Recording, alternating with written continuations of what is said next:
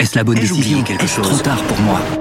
Prenez vos décisions d'investissement avec le soutien de Clarity AI. Gérez votre portefeuille tout en lui assurant une croissance durable grâce à l'association d'une IA puissante et d'une grande expérience de l'industrie. Notre technologie augmente l'efficacité des processus réglementaires, y compris ceux liés à l'article 29 de la loi énergie-climat. Réduisez les risques et atteignez vos objectifs de durabilité en vous basant sur des faits vérifiés et des méthodologies transparentes. Clarity AI, la technologie au service des décisions humaines. Rendez-vous sur clarity.ai et passez à l'action dès aujourd'hui. Débat et controverse sur BFM Business. Nicolas Dose accueille les experts. Avec Céline Antonin, économiste à l'OFCE, qui a coécrit le pouvoir de la destruction créatrice, innovation, croissance et avenir du capitalisme chez Odile Jacob. Romain Rivaton, directeur général de Stonal, fondateur de Real Estate, qui a publié Souriez, vous êtes filmé, le livre qui vous fera aimer la surveillance aux éditions de l'Observatoire. Christian Saint-Etienne, professeur au CNAM, qui publie Le conflit sino-américain pour la domination mondiale, l'Europe et la France, dans le Nouvel Ordre mondial, aux éditions Alpha. Cet éditeur m'écrit, et là je pense qu'il a pas tort, on va parler de la capitalisation, Céline Antonin. Capitaliser sans donner de modus operandi et de transition, c'est ajouter le malheur du mirage. Quid des retraites en cours? Doit-on augmenter une CSG temporairement de transition? Voilà, il y, a un vrai sujet quand on décide de mettre de la capitalisation entre le moment où c'était 100% répartition et le moment où c'est, on va dire, allez, 90% répartition, 10% capitalisation. Et euh, j'ai un autre auditeur qui me dit la seule question qui devrait animer le gouvernement et l'Assemblée, c'est comment sortir du système par répartition? D'après cet auditeur qui s'appelle La Pravda, qui écrit souvent. Il a été instauré dans l'urgence sous l'occupation dans une France ruinée. Au lieu de cela, on discute de la meilleure façon de maintenir ce Ponzi délirant. Euh, et puis euh, cet auditeur qui me dit c'est sympa d'être formé au codage informatique à 55 ans et à être en concurrence avec des gens qui en ont 30. Voilà, euh, tout ça uniquement parce qu'un petit chef abandonne un métier. Bon, il a raison. C'est bien la capitalisation, ah c'est bien d'en faire la promotion. C'est assez compliqué la transition. Oui, oui, tout à fait. Bah, moi, je veux dire, je suis pas euh, spécialement pro-capitalisation, mais c'est vrai que la question mérite d'être posée. Elle méritait d'être posée dans ce débat euh, plutôt que de vouloir faire une réforme assez rapide sans, sans se poser trop de questions et qui, sans doute, puisqu'on parle même de clause de revoyure, ne résout pas tout. Donc, euh, c'est uniquement dans ce sens. Après, ce qu'on voit, enfin, en tout cas, c'est sur, des régimes comme la GIRC, l'ARCO, c'est que ça marche plutôt bien. les dispositifs de PERP, de PERCO sont assez, plébi, enfin, assez aimés on va dire par les par les, les, Français. Donc voilà, ça pose en tout cas cette question. Et c'est vrai que pour l'instant, ça reste quand même des l'idée de la capitalisation. Pour moi, ça doit pas être la base d'un régime de retraite, mais ça peut compléter avantageusement euh, une retraite. Et en tout cas, on peut se poser cette question du complément créé par la capitalisation. Par exemple, en Allemagne, il y a vraiment une retraite d'État, une retraite d'entreprise et une retraite individuelle privée qui est liée à la capitalisation et qui peut permettre donc de compléter euh, les choses. Donc euh, je pense que le sujet n'a pas à être totalement tabou, aussi permet ah, d'améliorer. Politiquement, il a jamais été ouvert. Hein. Personne n'a ouvert ce sujet. Et alors, c'est bien de rappeler que lorsqu'il y a de la capitalisation, c'est jamais du 100% capitalisation. Ah non, non, pas du tout. L'idée, c'est vraiment de rester sur un régime de base et de compléter les choses avec de la capitalisation. Oui, euh, Robert Rivaton là-dessus Non, juste si on avait suivi sur Lionel Jospin le rapport Charpin qui proposait à ce moment-là de mettre en place les grands fonds de, pension à la française, on aurait 30 ans plus tard, 25 ans, 26 ans plus tard, des fonds de pension qui marcheraient extrêmement bien, qui auraient permis de soutenir les entreprises françaises dont on parlait euh, tout à l'heure, qui auraient permis de verser des dividendes à tous les salariés qui devaient partir à la retraite. Donc encore une fois, merci aux grands visionnaires qui ont dirigé ce pays autour des années 2000. Oui, c'est à l'époque où on a renoncé, où la gauche a renoncé à, faire, à créer des fonds de pension. Et euh, je me souviens qu'il y avait un grand colloque qui était prévu. Euh, j'étais dans une, sur une autre antenne à l'époque. On préparait le grand colloque national sur les fonds de pension et patatras, tout s'est arrêté. Et là, vous pouvez lire. Une euh, décision funeste. Jacques Garello, Jacques Garello dans le Figaro, c'est assez passionnant ce matin. C'est un professeur émérite d'Aix-en-Provence qui vous explique que on passe à côté du d'un élément qui est un élément qui, dans tous les pays où ça a été pratiqué, permet d'avoir des pensions de retraite enfin, plus élevées. Hmm. C'est un fait oui. sur Saint-Etienne. Alors d'abord, il faut expliquer aux auditeurs que dans aucun pays au monde, il y a un système qui est totalement en capi. Mais hein, donc euh, même aux États-Unis d'Amérique, euh, le premier poste de dépense du budget fédéral américain, c'est pas l'armée, c'est les retraites. Et que 60% des Américains à la retraite ont pour seul revenu la retraite en répartition du gouvernement fédéral américain. Quand on dit aux États-Unis il y a des fonds de pension, c'est un supplément de retraite au-delà de la réforme en répartition. Donc c'est très important de dire il ne s'agit absolument pas de passer la répartition à la CAPI, il s'agit d'ouvrir un complément de retraite en capi.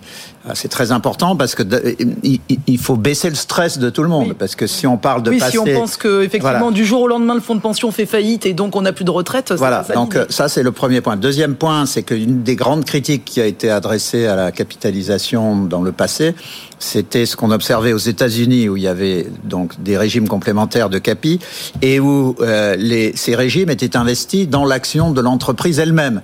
Et alors donc, vous aviez effectivement des articles disant que quand cette entreprise fait faillite, les gens perdent leur pension complémentaire au même moment où ils perdent leur emploi. Donc ça, c'est interdit en France. Donc euh, c'est un point euh, clé.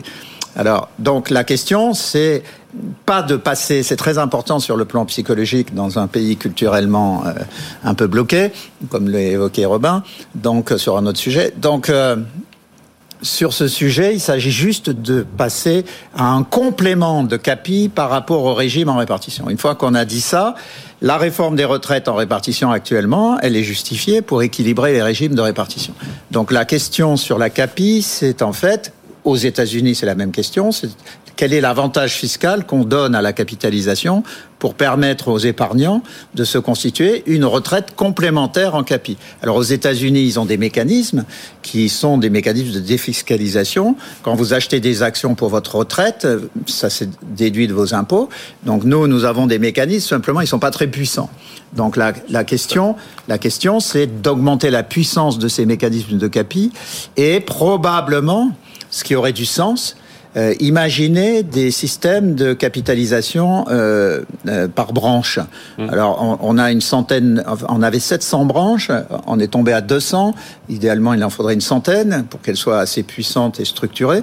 Et à ce moment-là, on pourrait aller vers des capitalisations, des systèmes de capi de branches euh, à une époque, je, je, disais pour, euh, pour amuser les gens, mais il faut un système de capitalisation de gauche en France. Donc, euh, pour casser l'image ultra-capitaliste. Donc, moi, dans ces systèmes de branches, j'aurais un tiers des représentants euh, au conseil de surveillance de, de, ces systèmes de capitalisation de branches qui seraient des syndicalistes. Mais comme Agir Carco, hein. Voilà. Et, mais un tiers, là. Oui. Et puis, j'aurais un, un tiers les, des patrons et un tiers, enfin, représentants des patrons et un tiers des personnalités qui s'y connaissent dans le sujet et qui euh, pourraient animer donc le directoire qui gérerait ces systèmes et tout cela euh, ce serait par appel d'offres auprès d'entreprises qui gèrent euh, cet argent. Voilà. Donc le point clé et, je le redis quand on parle de CAPI, c'est pour un constituer un complément de retraite et pas de remplacer la répartition parce que ça n'existe nulle part au monde. Parce que Robert Rivaton, vous vous, vous émouvez du, vous êtes ému par le, le, le, recul du classement des entreprises françaises au niveau mondial, mais on a bien un problème de financement de l'économie et la capitalisation de la retraite, c'est bien un outil de financement de l'économie. Est-ce que c'est pas l'un des éléments? Alors, je ne sais pas ce que euh, Christian ajoutera par rapport à l'article qu'il a publié dans les Échos le 30 janvier, mais est-ce que c'est pas un des éléments qui nous manque fondamentalement pour euh, réussir justement ce retour de l'industrie? Bien sûr, si. Et puis ça, a aussi une vertu culturelle, c'est-à-dire que ça permet d'aligner l'intérêt des salariés en direction de l'intérêt des entreprises du pays, puisque tout d'un coup vous alignez l'intérêt partie prenante. Dans, dans nos sociétés aujourd'hui, un des gros problèmes problème, c'est que on a des parties prenantes qui ont des intérêts qui sont très divergents. Et ça a été le consensus fordien, ça avait cet énorme avantage, c'est qu'on avait réussi à créer un alignement d'intérêts entre le salarié et l'entreprise qui lui versait le salaire. Aujourd'hui, la retraite par répartition et les mécanismes, qui est un mécanisme d'intéressement quelque part, alors très très loin et pas forcément directement lié à l'entreprise qui emploie la personne, mais qui est une participation au résultat du capital des, des salariés, est un moyen de réaligner l'intérêt, y compris à l'échelle du pays, et donc d'améliorer la compréhension de l'économie qui aujourd'hui en France dans un état état désastreux. C'est-à-dire que tous les problèmes qu'on évoque euh, découlent quand même de l'incompréhension manifeste du fonctionnement de l'économie et encore plus dans une économie mondialisée et ouverte comme on le vit aujourd'hui. Mais euh, c'était Patrick Artus qui avait commencé à imaginer qu'il fallait euh, expliquer la capitalisation comme une réforme de gauche. Mmh. Euh, la France continue de se désindustrialiser, c'est ce que vous écrivez dans les échos le 30 janvier, en page 9. On a pourtant le sentiment qu'on a fait quand même des progrès en termes de compétitivité depuis euh, les premiers éléments de politique de l'offre avec le CICE sous François Hollande, que l'attractivité du pays s'est améliorée, que la fiscalité sur le capital et sur les entreprises a retrouvé à peu près un niveau correspondant à ce qui se pratique dans les autres pays et que des progrès ont été faits. Si vous écoutez BFM Business tous les jours, vous avez certainement noté que chaque fois que les Américains implantent une usine majeure dans la voiture électrique, les batteries ou les microprocesseurs, elle est implantée en Allemagne et que certes, on a augmenté la l'attractivité française, mais ce que l'on observe, c'est beaucoup euh, de la logistique et euh, insuffisamment d'entreprises industrielles. Et la part de l'industrie manufacturière dans le PIB continue de régresser. Donc euh, la réindustrialisation, euh, elle, ne s'opère pas. Je pense que Emmanuel Macron a confondu la French Tech avec l'industrie manufacturière. La, French Tech, c'est très bien, tout le monde est pour. Simplement, c'est au maximum 300 000 emplois, d'une part, et d'autre part, c'est à 95% des activités de service. Et enfin, le seul euh, élément d'industrie dans la French Tech, c'est les importations de logiciels et de matériel euh, informatique, puisqu'on n'en produit pas en France. Et donc, la French Tech aggrave le déficit commercial, elle ne contribue pas à le résorber, et seule l'industrie manufacturière permet de résorber le déficit commercial. Donc là, on n'aura pas de résultats significatifs tant qu'on n'aura pas une vraie politique industrielle. Ce toutes les réformes que vous avez citées, c'est des réductions d'inconvénients. Mais vous n'avez pas quelque chose de très positif pour redémarrer. Et je termine par là. Notamment, tout le monde veut bien qu'on refasse des industries, mais chez le voisin. C'est pour ça que je propose, puisqu'on est en France et qu'il faut prendre, euh, je proposerais pas la même chose si j'étais aux États-Unis, mais on est en France, donc il y a une religion d'État. Ben donc moi j'utilise l'État, je crée une agence foncière nationale qui achète des terrains et qui euh, crée un millier de zones de 200 à 300 hectares pour réindustrialiser le pays. Déjà, ça réduit le fait que si c'est Michelin qui annonce une implantation, tout le monde va hurler. Si c'est l'État qui achète des terrains, personne ne va rien dire. Donc il faut prendre en compte la culture et ça permettrait quand un Elon Musk vient et qu'il vous demande mais si je veux un terrain pour mettre une usine de batterie, ce qu'il avait fait, vous savez, quand on était en compétition entre le nord de la France et Berlin, euh, de lui dire bah euh, voilà, vous voulez quoi 30 hectares, vous avez le choix entre 10 zones, qu'est-ce que vous préférez? Et ça change complètement la donne de la réindustrialisation. Vous achetez l'idée Romaric Vaton oui, bah, il est que c'est un problème de foncier notamment et que peut-être ah dans un pas pays seulement, comme mais c'est un oui, oui, mais que dans un pays comme la France, l'État doit avoir un rôle moteur. Oui, c'est un problème de foncier et puis surtout de la délivrance après de, des autorisations liées au, foncier. Il n'y a, pas que le portage du foncier, il y a le fait que derrière, bah, aujourd'hui, le, temps de construction d'une usine entre les recours légaux. Alors ça, c'est terrifiant. Et l'opposition illégale, violente, euh, qui est contraire à la loi et qu'on tolère et qu'on autorise, exemple avec euh, l'usine de, de, boulangerie industrielle euh, en, en, Bretagne, on voit bien qu'on on a aujourd'hui une, une, incapacité à produire effectivement les endroits même où on va, on va simplement, va simplement mettre les, les machines et les, et les, personnes qui vont faire des, des usines. Donc voilà, ça c'est un vrai premier problème, je dirais français et qui est quand même hallucinant quand on y réfléchit compléter la proposition que je fais sur le foncier, évidemment, elle est foncière et réglementaire. C'est-à-dire que ces zones seraient autorisées pour l'industrie. Donc ça, ça, ça débloque on, passe, sûr, on passe l'étape du réglementaire. Mais le sujet aujourd'hui, c'est qu'on a fait le zéro artificialisation net. Donc en fait, avec le zéro artificialisation net, qui est normalement visé un objectif à 2050 et qui est en train d'être surappliqué par les préfectures dès 2030, en fait, on est en train de réduire la part des fonciers disponibles pour des activités industrielles et même des activités logistiques. Donc même le, ce qui était une partie de la chaîne de valeur qui produit moins de valeur, même celle-ci, on se dit, bah, au final, on va pas pouvoir l'installer. Donc, on s'est mis dans un jeu de contraintes qui n'existe, qui est absolument absurde hein, pour un pays qui est vide comme la France. Se dire qu'on va pas pouvoir euh, avoir des fonciers en nombre suffisant, c'est une absurdité. Et après, on a quand même aussi d'autres problèmes au-delà de cette partie du, euh, de l'actif physique. Hein. On a des, euh, on a des, des, sujets clairement sur la formation du, du personnel. on a des, on a des sujets qui sont encore sur le coût du capital qui reste quand même encore très élevé par, rapport, par rapport sur l'énergie aussi. On a un problème qui devient croissant sur euh, sur l'énergie. Donc, faut pas être non plus aveugle sur euh, sur nos difficultés.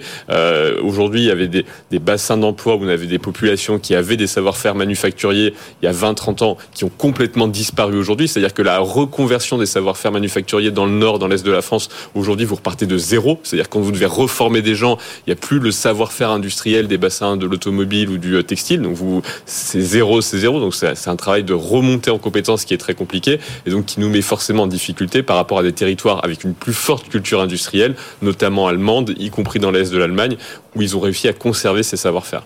Céline Antonin, oui, par rapport à ça. Euh, alors par rapport à ça, donc je suis je suis d'accord pour pour reprendre le sujet un petit peu, euh, euh, enfin de, de, façon un peu plus globale. C'est vrai que par exemple quand on voit le déficit de notre balance commerciale, c'est ce qu'on observe, c'est que c'est ce que disait Christian Saint-Etienne, c'est qu'on a vraiment sur les services, effectivement, on est plutôt en excédent. C'est sur les biens qu'on a un vrai problème et sur l'industrie en particulier. Et l'industrie est quand même créatrice de richesse, donc c'est c'est un maillon indispensable dans la chaîne.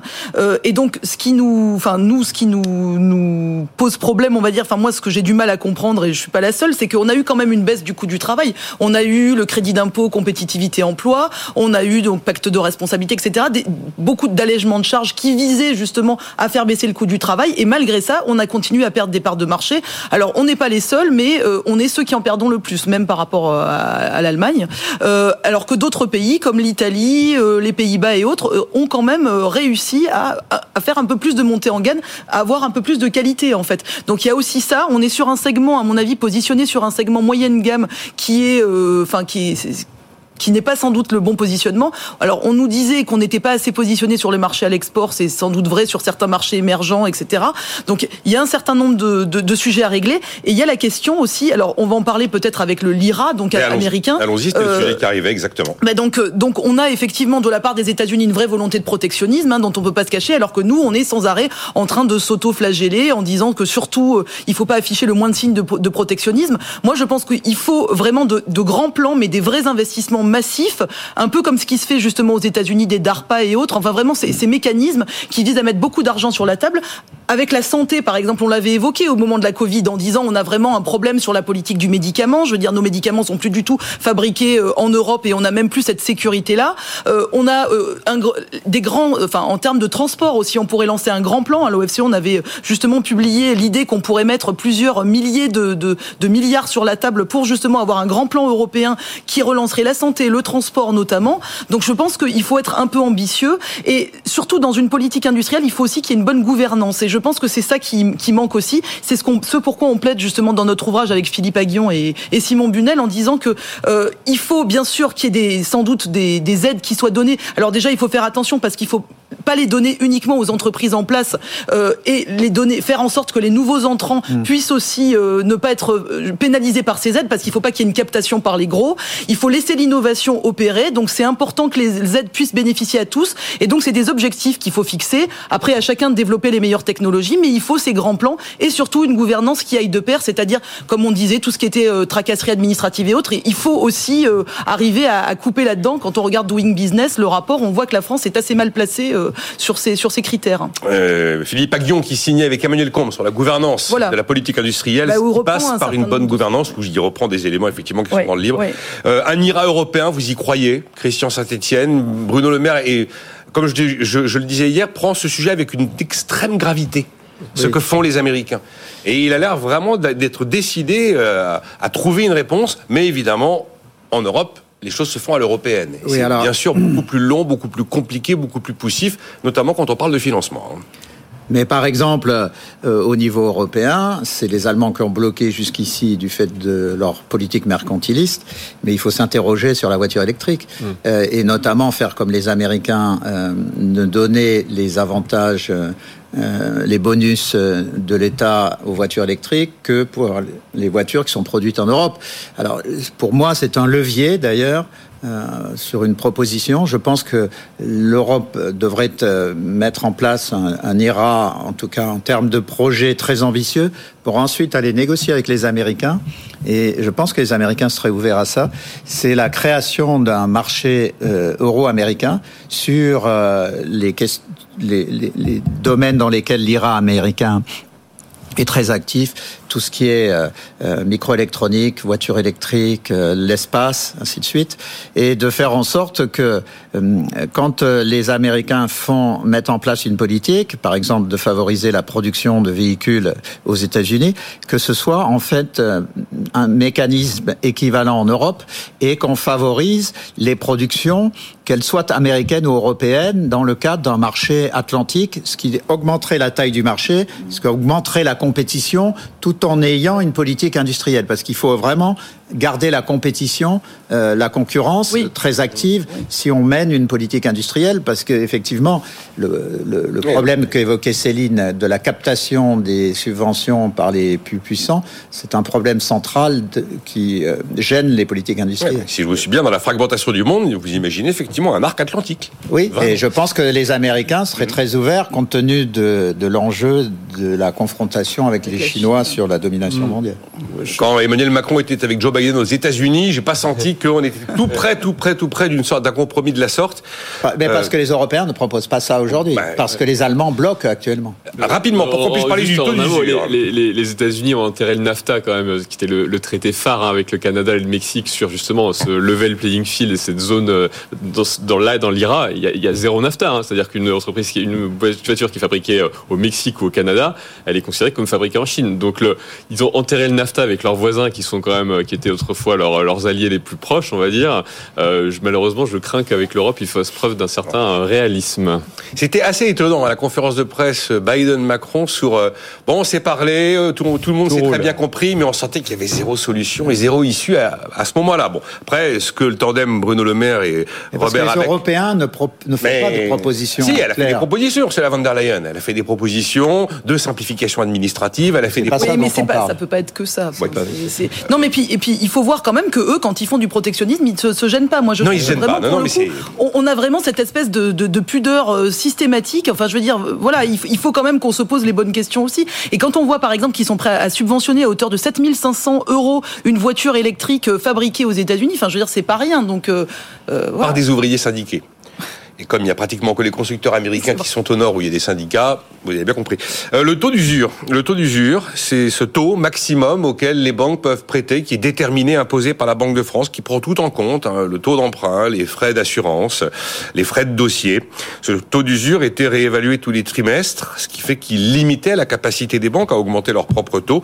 Et les banques avaient tendance à dire non à des dossiers fragiles, parce que bah, le taux d'usure ne permettait pas de couvrir suffisamment les risques de tous les dossiers. Désormais, ce sera tous les mois Robin Rivaton. Est-ce que c'est une révolution? Non, c'est clairement pas une, une, révolution. Le taux d'usure était un taux qui était qui est prévu à la base pour protéger les ménages pauvres de se voir prêter à des taux qui sont usuriers, donc qui dépasseraient euh, le coût normal du, euh, du capital. Euh, donc en fait, c'est une mesure. Et, là aujourd'hui, le sujet, c'est que c'est des ménages modestes qui veulent devenir propriétaires, et donc en fait, ils ont besoin de devenir propriétaires. S'ils ne deviennent pas propriétaires, ils vont rester locataires toute leur vie. Donc en fait, le taux d'usure s'était retourné contre les gens qu'il était censé protéger. Donc c'est c'est vraiment la loi qui est inscrite dans le dans le temps et qui était totalement déconnecté de l'évolution rapide des, euh, des, euh, des, marchés financiers et, euh, et de l'évolution des taux d'intérêt. Donc le, le faire l'actualiser tous les mois, oui, c'est plutôt une bonne chose. Mais si on recule un petit peu, ce qu'on voit, c'est quoi? C'est que depuis deux ans, trois ans, la Banque de France et Bercy ont pris peur devant l'augmentation du volume de crédit immobilier accordé aux, aux particuliers. Donc on a mis les freins, d'abord avec des recommandations du Haut Conseil à la stabilité financière, qui a bloqué à 35% du, du revenu disponible des, des ménages le, le, le par la part du prêt effectivement et de l'assurance et des frais de dossier. Ça c'est le taux d'effort. Hein, c'est le taux d'effort qui a été qui a été bloqué. Et puis ensuite, le, la Banque de France a utilisé, joué un petit peu sur le taux d'usure pour euh, pour contraindre et faire baisser un petit peu la production de crédit immobilier en, en France. Euh, les conséquences sont très très concrètes, c'est-à-dire que euh, bah, c'est des ménages encore une fois qui ne peuvent pas accéder à la propriété. Euh, je rappelle juste un chiffre qui est simple et en même temps très frappant. Depuis 15 ans, le taux de propriétaire en France a stagné. 15 ans qui stagne. Il a, augmenté dans quasiment tous les autres pays développés. Donc la France n'est plus un pays de propriétaires aujourd'hui. Qu'est-ce qui se passe quand vous avez des gens qui ne sont pas propriétaires? C'est qu'ils arrivent à l'âge de la retraite en restant locataires. À un moment où leur revenu baisse, parce qu'on parlait du, taux de remplacement, donc l'écart entre le dernier salaire et le, niveau de leur pension est plus faible, et ils continuent d'être locataires. Et ça devient très dur à ce moment-là, parce que vous continuez de verser bah, 20, 25, parfois 30% de votre, de votre revenu, euh, de votre revenu dans le loyer et par contre vos revenus euh, se sont euh, ont baissé. Et c'est ce qui se dessine devant nous, c'est que on a malheureusement freiné l'accession à la propriété immobilière dans, dans ce pays, euh, et c'est une très très mauvaise chose. Donc oui, c'est bien de le faire en mensuel, mais c'est un épiphénomène par rapport à la vague qui va vraiment avoir des conséquences très très fortes dans les prochaines années de gens qui n'ont pas pu constituer du patrimoine immobilier. Il y a, 30% des, Français, les 30% les plus euh, modestes, qui ont zéro patrimoine immobilier. Zéro. C'est-à-dire qu'il n'y a pas d'immobilier chez eux. Bah, ça aura des impacts très, fortement, très forts sur les, dans les prochaines années. et ça touche de plus en plus les primo-accédants désormais, puisque les multipropriétaires, ils ont généralement pas 25 ans. Euh, bah, il faut du foncier, et puis peut-être euh, il y a peut-être quelques éléments de fiscalité sur, sur les transactions immobilières qui pourraient être allégés il faut construire plus. Bah, c'est une absurdité que le logement soit une ressource rare. Vous connaissez ma position. Le foncier est une ressource rare. La surface de plancher disponible, donc c'est-à-dire le, on en parlait pour l'industrie. Oui, c'est pas une ressource rare. C'est-à-dire que toute la politique qu'on mène d'occupation des sols doit être revue en fonction de la vision stratégique qu'on a de l'avenir. Et euh, euh, bah, par exemple sur le sur le foncier d'habitation, on a des taux d'occupation euh, qui sont faibles parce que euh, la, la maison individuelle n'est pas compatible avec une croissance durable. Alors les Français ne veulent pas entendre ça, mais ça a fait un pataquès quand ça, avait été Emmanuel Vargon qui avait mis oui, le feu oui, mais sauf que les gens se disent si c'est plus la maison individuelle, on va nous coller des immeubles de 30 étages.